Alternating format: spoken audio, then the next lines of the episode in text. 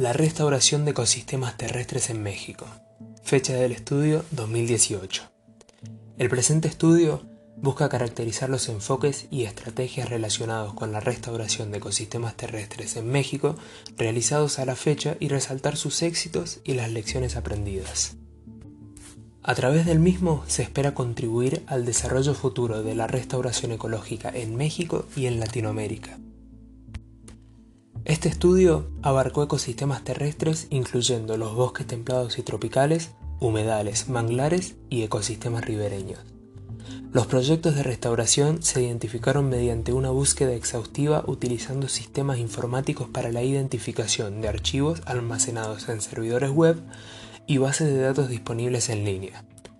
La identificación de las iniciativas se complementó con la consulta a personas e instituciones académicas, gubernamentales y no gubernamentales. La información adquirida provino de 75 proyectos establecidos desde 1979. Sin embargo, el análisis de los resultados mostró que la mayoría de las acciones de restauración se iniciaron a partir del año 2004. De acuerdo a la regionalización por afinidades geográficas, la mayoría de los proyectos se ubicaron en tres divisiones florísticas, la Sierra Madre Oriental, la costa del Golfo de México y la planicie costera del noreste. El agente de degradación identificado más frecuentemente en los predios intervenidos fue la ganadería extensiva. El 47% de los proyectos de restauración ecológica evaluados se establecieron en áreas de propiedad comunal o ejidal, el 31% en terrenos federales y el 23% en terrenos privados. El 51% de los proyectos se establecieron dentro de áreas naturales protegidas. La fuente de financiamiento más mencionada fue el gobierno.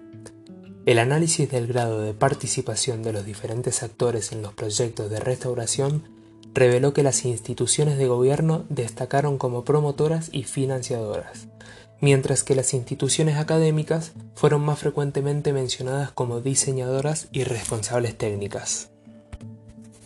El análisis del grado de participación dependiendo de la tenencia de la tierra reveló que los ejidatarios o comuneros destacaron como ejecutores y promotores, mientras que la iniciativa privada, individuos o empresas destacaron como financiadores. Los miembros de la comunidad en general participaron principalmente en la ejecución de las acciones de restauración, en un 78%, y en el desarrollo e implementación de los proyectos piloto, en un 53,7%. Solo en el 28% de los proyectos los miembros de la comunidad participaron en la fase de diagnóstico. Las mujeres y la población vulnerable participaron en mayor medida en la ejecución de las acciones de restauración. El análisis de los objetivos y metas de los proyectos evaluados reveló que el 65% de los proyectos plantearon uno o dos objetivos. En el 53% de los proyectos se estableció como meta la recuperación del hábitat y su conectividad para especies en peligro de extinción. En el 81% de los proyectos se buscó la recuperación de las plantas y en segundo lugar se buscó recuperar las aves. El análisis de las metas relacionadas con la recuperación de servicios ecosistémicos reveló que en el 85% de los proyectos se buscó la recuperación de la regulación climática, de enfermedades asociadas a la disminución de biodiversidad, a la erosión del suelo, a la purificación del agua o la polinización. El análisis de las metas socioeconómicas, que incluían la rehabilitación ambiental, la productividad silvopastoril y otros procesos socioeconómicos, reveló que en el 86% de los proyectos se buscó la generación de empleos.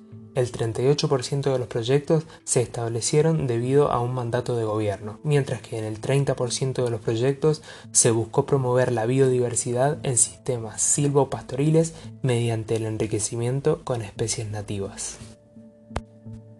Las técnicas más usadas para el restablecimiento de la flora terrestre fueron favorecer la regeneración natural y la plantación de especies con atributos ecológicos específicos.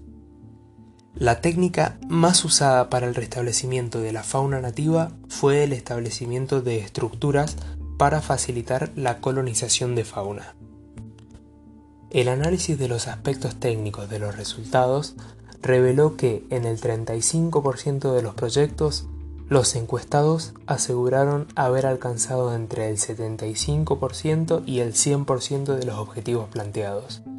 En el 20% de los proyectos se consideró que la recuperación de la biodiversidad había avanzado entre el 1 y el 25% con respecto a las condiciones iniciales.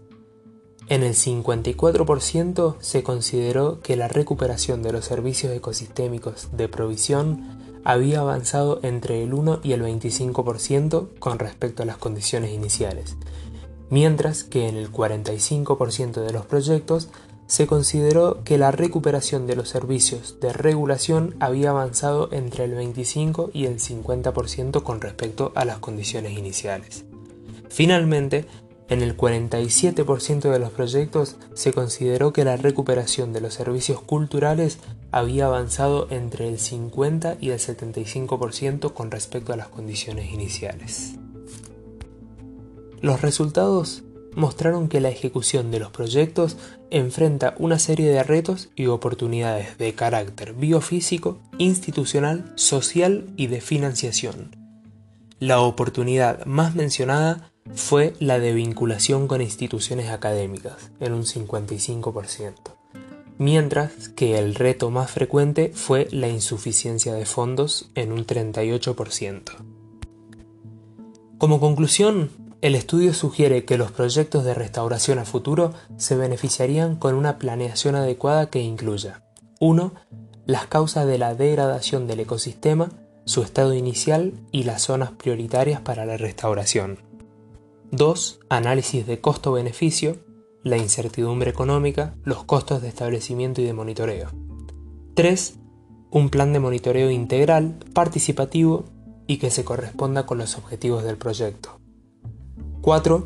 La divulgación por medios tradicionales, académicos y más actuales como las redes sociales. Y 5. La planeación de acciones de restauración en el contexto del cambio climático. Estos resultados son un aporte para la construcción del Plan Nacional de Restauración, que podrá incluir lineamientos generales para el diseño de estrategias que llenen los vacíos identificados. Este plan contribuirá a que México cumpla con sus compromisos internacionales en materia de restauración.